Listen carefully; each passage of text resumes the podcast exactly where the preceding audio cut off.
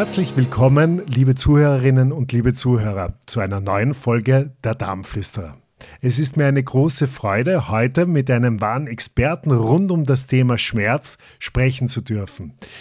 Schmerzen, das sind oft sehr unbarmherzige Spielverderber, die uns den Alltag, aber auch unsere Leistungsfähigkeit im Beruf oder in der Familie deutlich reduzieren und das Leben schwer machen können. Wenn es darum geht, was für eine Rolle der Darm in der Schmerzentstehung und Entwicklung haben könnte und welche Möglichkeiten es hier für eine ganzheitliche Therapieentwicklung und äh, Strategieentwicklung gibt, da kann ich mir keinen besseren Gesprächspartner als Herrn Dr. Jürgen Malchow aus dem schönen Zwickau wünschen. Herr Dr. Malchow Regionalleiter der Deutschen Gesellschaft für Schmerzmedizin in Zwickau. Er hat Ausbildungen im Bereich der Chirotherapie beziehungsweise auch äh, Neuraltherapie und ist ein begeisterter Arzt für Meiermedizin. Lieber Jürgen, herzlich willkommen. Schön, dass du dir Zeit nimmst und ich freue mich schon sehr auf die nächsten Minuten unseres Gesprächs. Ja, wie sagt man auf Österreich, Christi. Das ist, das ist ein vertrauter Ton. Aber noch mehr interessiert unsere Zuhörerinnen und Zuhörer, was du zu erzählen hast. Du betreibst ja ein Zentrum für Schmerztherapie in Zwickau. Mit welchen Beschwerden wenden sich deine Patienten an dich und dein Team? Was erwarten sie bei dir zu finden? Du bist ja doch jemand, der den Menschen als Ganzes versteht und auch dementsprechend dann die Therapiewege oder auch die diagnostischen Schritte auswählt und aussucht. Ich bin ja von Haus aus Anästhesist und muss noch hinzufügen, habe die Zusatzbezeichnung für spezielle Schmerztherapie und betreibe das auch schon seit 1994, seit 1995 in eigener Praxis. Ja, welche Schmerzbilder suchen uns auf? Ich kann einfach nur sagen, alle Schmerzen kommen zu uns. Natürlich vordergründig orthopädische Schmerzbilder, besonders in den äh, letzten Jahren ein hoher Anteil älterer Patienten mit Arthroseschmerz, aber natürlich dann das große Gros der Wirbelsäulenleiden. Hier muss man sagen, auch hier eine Zunahme beispielsweise der Spinalkanalstenose, wo ja auch eine enge Beziehung zur Haltungsanomalie nach Meyer besteht, aber dann auch der, die große Gruppe der neuropathischen Schmerzbilder da ist vor allem die posthysterische Neuralgie, also der Schmerz nach Gürtelroseninfektionen zu nennen, aber natürlich auch bei der großen Anzahl von Diabetikern die diabetische Polyneuropathie, Polyneuropathien bei anderen Erkrankungen. Häufig weiß man da die Ursache gar nicht. Dann haben wir die große Gruppe der Kopfschmerzen. Äh, die Migränepatienten sind hier zahlreich vertreten, aber auch Patienten mit Spannungskopfschmerz. Und jetzt ganz aktuell zu nennen, die Patienten mit Long- und Post-Covid-Syndrom. Auch hier klagen die Patienten über myalgische Schmerzen, das heißt Schmerzen in der Muskulatur, aber natürlich auch über erhebliche Begleitprobleme, Syndrome mhm. wie Depressionen und natürlich das Fatigue-Syndrom. Und die letzte Gruppe sind vielleicht noch, wenn ich das noch nennen darf, das sind die psychosomatischen Schmerzbilder. Das ist eine schwierige Gruppe, die zu behandeln gilt aber sie machen eigentlich nicht die Mehrheit aus. Hier liegen häufig auch soziale Belastungen vor und diese Patienten bedürfen natürlich besonders eines biopsychosozialen mhm. Behandlungs. Es ist ein unglaublich breites Spektrum an Beschwerden und vor allem auch an potenziellen Hintergründen und Ursachen. Äh, wie, wie gehst du als Arzt, als ganzheitlicher ausgebildeter Arzt mit einer Expertise in diesem, in diesem doch sehr wichtigen Feld der Medizin und Therapie. Wie gehst du da vor, damit du für deine Patienten die hoffentlich optimale Therapieentscheidung triffst? Also primär bedarf es einer ausgiebigen Schmerzanamnese. Also vor dieser Schmerzanamnese überhaupt füllt jeder Schmerzpatient in unserer Praxis, und so ist es auch der Standard und entspricht den Leitlinien, ein sogenanntes äh, Schmerzfragebogen aus. Hier wird genau gefragt, wo hat der Patient die Schmerzen, wann treten sie auf, ist es ein ausstrahlender Schmerz. Es werden auch soziale Aktivitäten abgefragt. Es werden Fragen nach Depressionen abgefragt. Es wird der Schmerzcharakter abgefragt. Das alles ist schon im Schmerzfragebogen enthalten, wird aber von uns dann auch nochmal abgefragt beim Patienten. Des Weiteren haben wir natürlich dann auch neben der Schmerzanamnese eine spezielle Untersuchung, wo wir natürlich uns zunächst symptomgetreu vortasten, eine ganz normale schulmedizinische Untersuchung machen. Aber natürlich kann man als Meierarzt es nicht lassen und die Patienten dann auch entsprechend der Bauch- und Haltungsveränderungen nach Fix-Meyer zu klassifizieren und auch nach schmerzempfindlichen Bauchdecken zu schauen, sich auch die Antlitzdiagnostik durchzuführen und dann entscheidend ist, ob der Patient einen ganzheitlichen Ansatz der Therapie wünscht, ja oder nein. Und dann geht man so Step by Step weiterhin vor.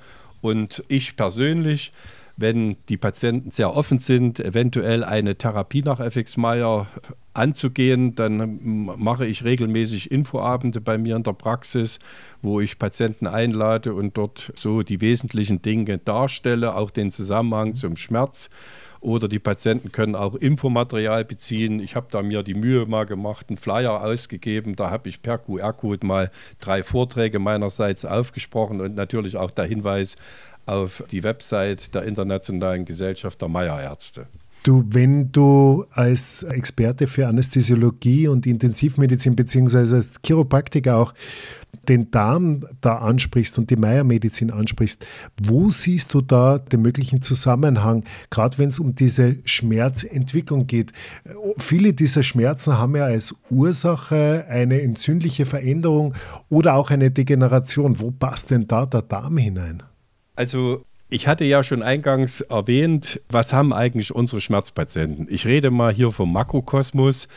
Da sieht man dann schon die ganz typischen Haltungsveränderungen nach FX Meyer. Also ich will da nicht näher drauf eingehen, aber für uns sehr interessant ist zum Beispiel der Zwerchfellhochstand mit der reduzierten Halslänge, die, Breit, die Verbreiterung des Thorax, die Lordosierung der Wirbelsäule. Das ist so für mich erstmal die Antlitzdiagnostik.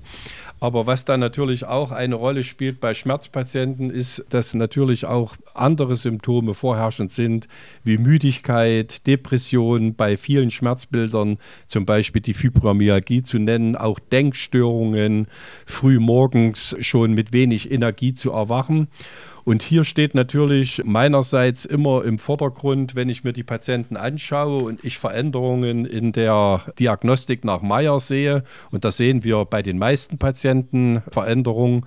Hier rede ich mal von dem entzündlichen Kotbauch, das heißt also dieses spitzförmige Vorwölben des Bauches unterhalb des Nabels. Das sieht man übrigens auch bei normalgewichtigen Patienten, die im angezogenen Zustand eigentlich gar nicht auffällig wären.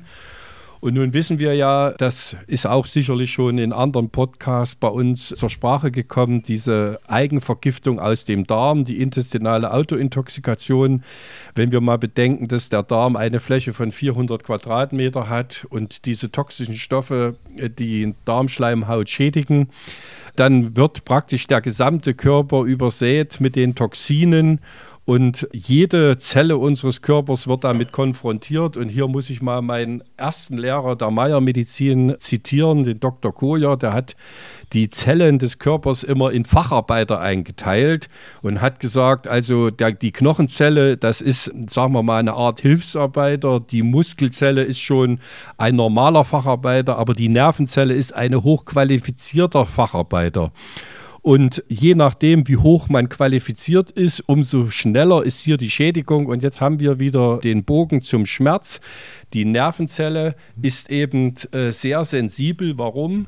Weil sie natürlich von den Kraftwerken der Zelle, den Mitochondrien, eine viel höhere Zahl hat als zum Beispiel eine Knochenzelle.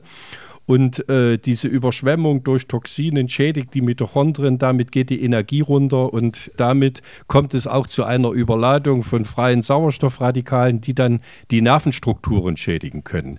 Und so sind wir gleich neben der orthopädischen Veränderung über die Haltung im Mikrokosmos und wissen auch den Zusammenhang inzwischen zu den neuropathischen Schmerzen. Es ist eigentlich unglaublich, dass man ohne große andere diagnostische Schritte betreiben zu müssen, einfach durch Beobachten, Betrachten des Menschen, des Gegenüber so einen tiefen Einblick äh, gewinnen kann in den Funktionszustand des Körpers, in den Funktionszustand äh, der, der Zelle. Also deine Patienten werden immer aus dieser, auch unter dieser Sichtweise und unter diesem Gesichtspunkt diagnostiziert, untersucht und angeschaut. Wie, wie geht es dann weiter bei dir in der Praxis? Ja, die Patienten werden erstmal so angeschaut und äh, je nach der Compliance von den Patienten. Also man muss ganz ehrlich sagen, die Mehrzahl wird sich jetzt nicht unbedingt für eine ganzheitliche Therapie entscheiden. Ich sitze ja nicht in einer Wahlarztpraxis, sondern ich bin als Kassenarzt tätig. Häufig haben die Leute eben auch nicht das entsprechende Kleingeld, sich eine umfangreiche Diagnostik zu leisten. Natürlich kann man auch neben der Untersuchung noch ein paar Tests machen. Gott sei Dank werden in Deutschland ein paar schöne Tests bezahlt, zum Beispiel dieses, die Entzündungsmarker, das hochsensitive CRP, dann Botenstoffe des Immunsystems, die bei der Entzündung eine Rolle spielen, das IL-6 und das TNF-Alpha, das kann ich ins Labor schicken. Und die andere Diagnostik wäre dann eine Darmdiagnostik. Hier muss man den Patienten dann also doch aufklären, ob er da eine weitere Diagnostik wünscht.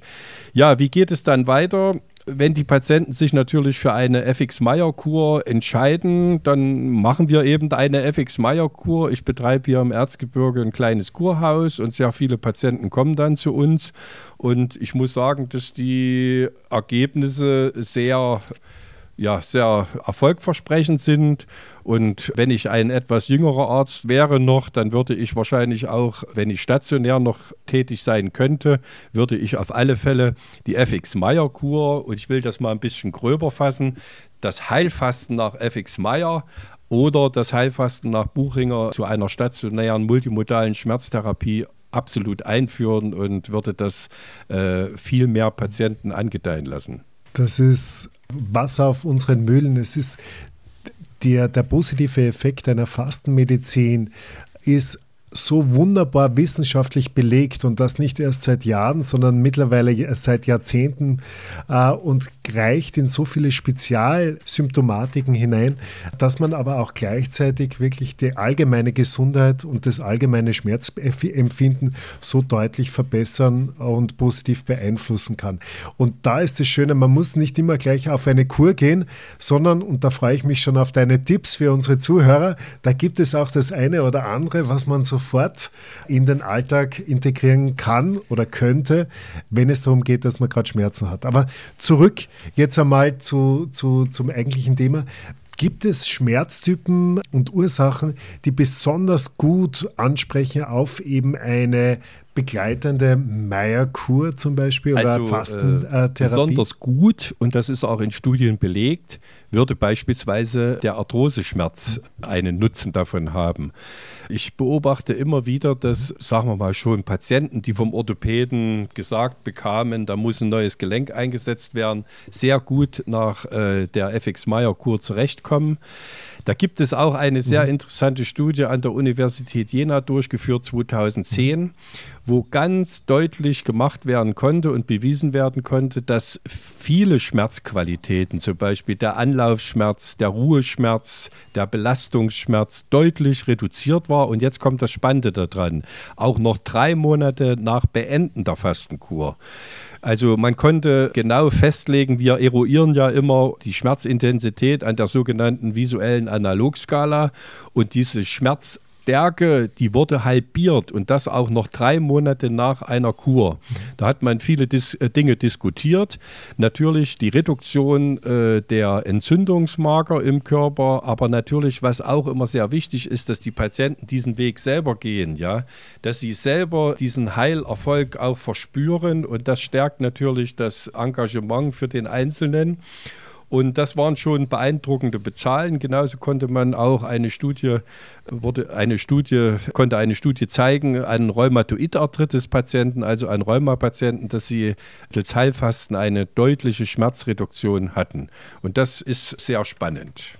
Siehst du irgendwo eine mögliche Kontraindikation bei deinen Schmerzpatienten? Gibt es welche, wo du sagst, okay, da, da, da, da kommt es jetzt einmal vor der Hand nicht in Frage? Also wenn das sehen wir ja in dem Schmerzfragebogen, zum Beispiel die Depression im Vordergrund mhm. steht, ja oder wenn psychosomatische Aspekte im Vordergrund stehen. Und wir haben natürlich auch mitunter psychiatrische Patienten, da würde ich mir das echt überlegen.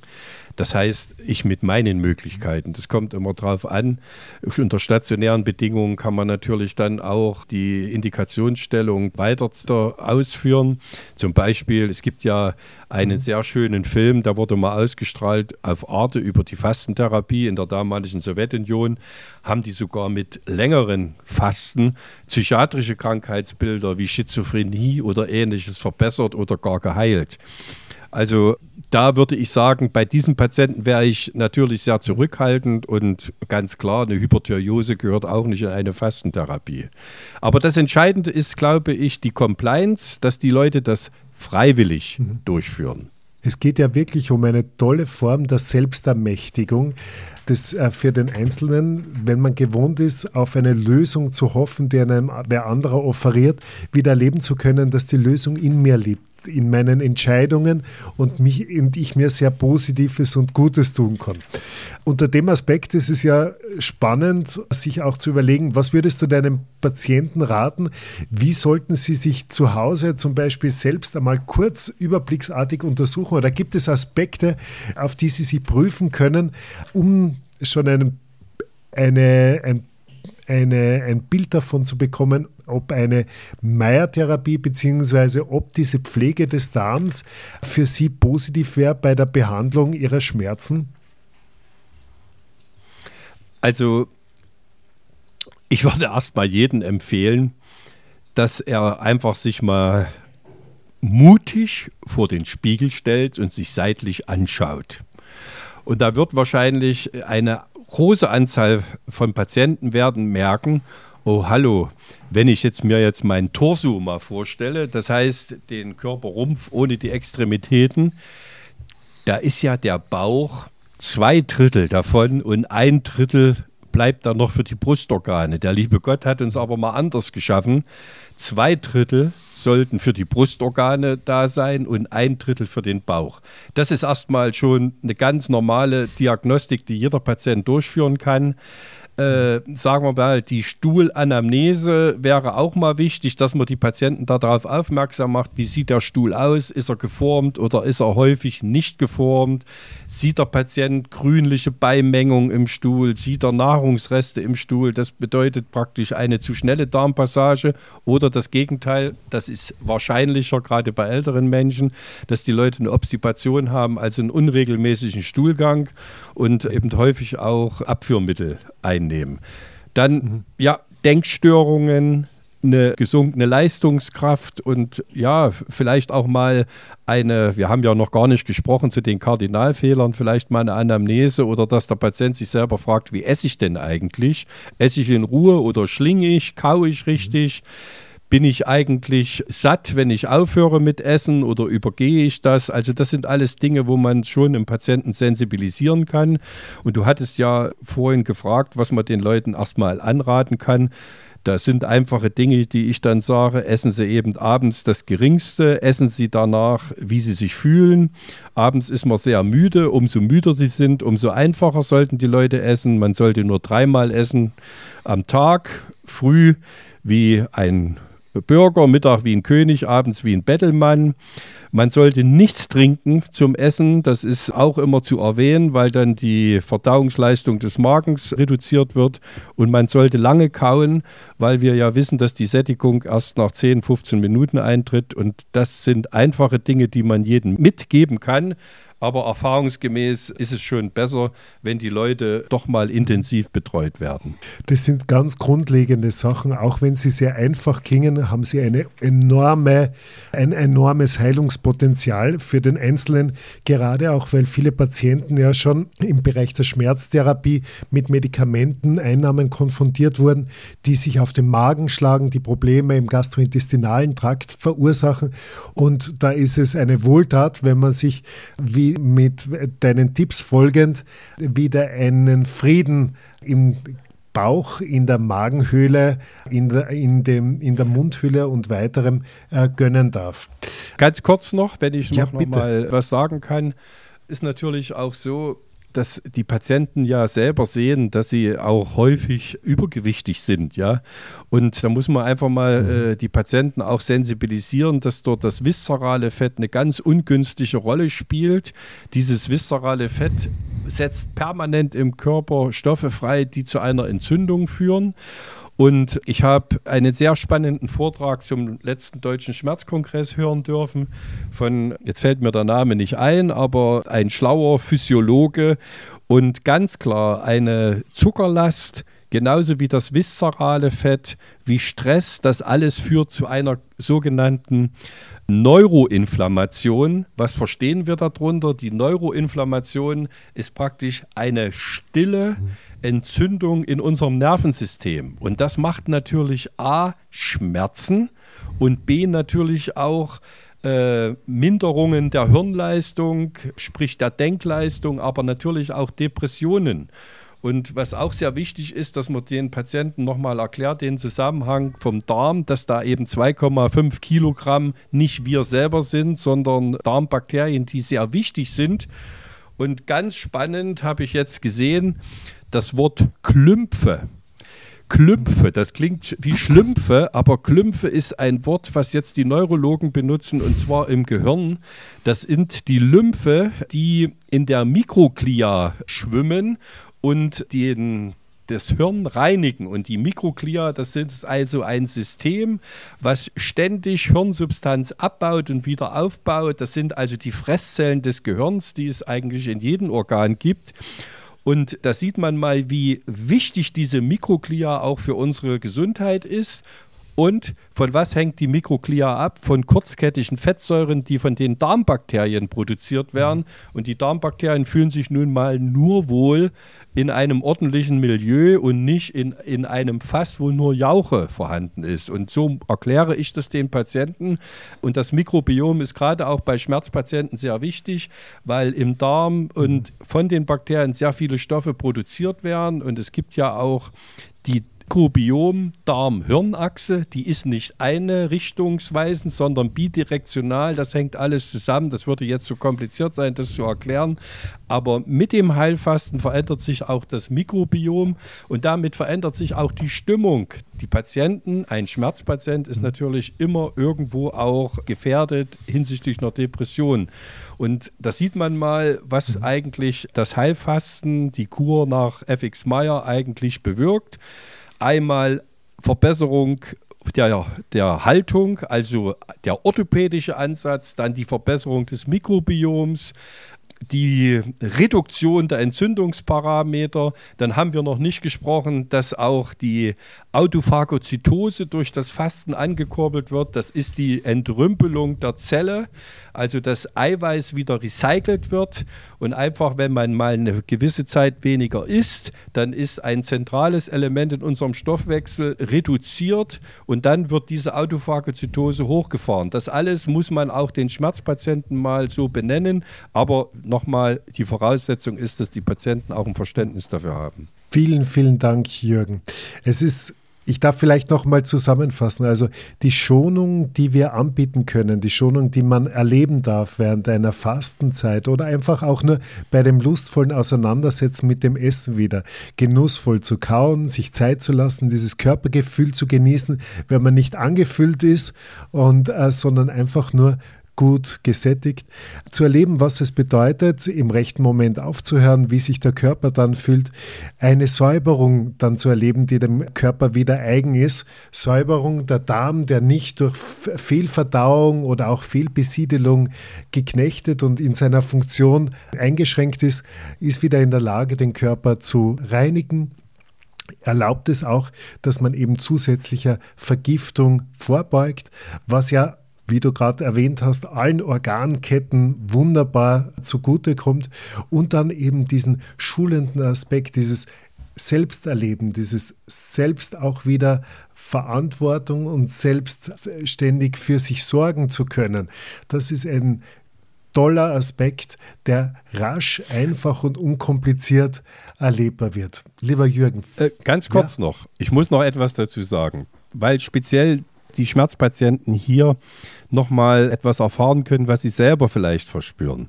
Diese sogenannte Neuroinflammation, ja, die führt zu einer Schädigung des schmerzhemmenden Systems. Wir haben nicht nur ein schmerzleidendes, sondern auch ein schmerzhemmendes System. Und was passiert dann auf einmal mit den Menschen? Normale Schmerzreize werden stärker empfunden. Man streicht über die Haut, auf einmal spürt man einen Schmerz, was ja auch nicht normal ist. Und die Patienten haben auf einmal einen ausbreitenden Schmerz. Wenn man jetzt zu einem Arzt geht, der dort kein Verständnis dafür hat, die Kollegen stecken diese Leute sofort in die psychosomatische Ecke, weil die Symptome nicht übereinstimmen mit den objektiv per Röntgenbild, per Labor feststellbaren Dingen stehen. Und dann werden die Patienten in die psychosomatische Ecke gestellt.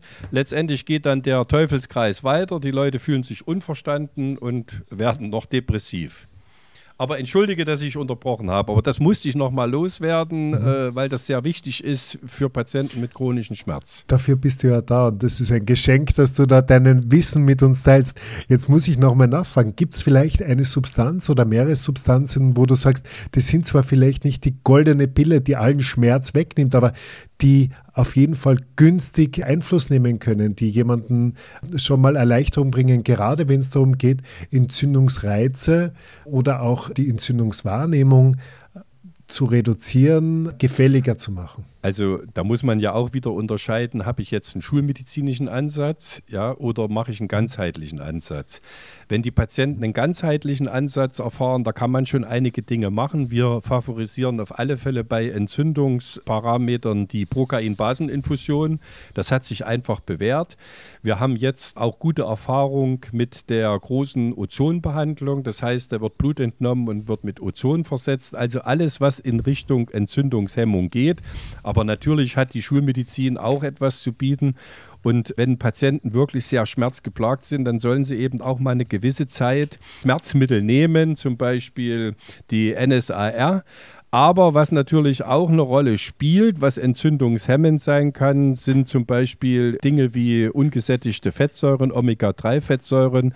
Wir verordnen da sehr gerne äh, zum Beispiel das Fischöl. Danke, Jürgen. Gerne.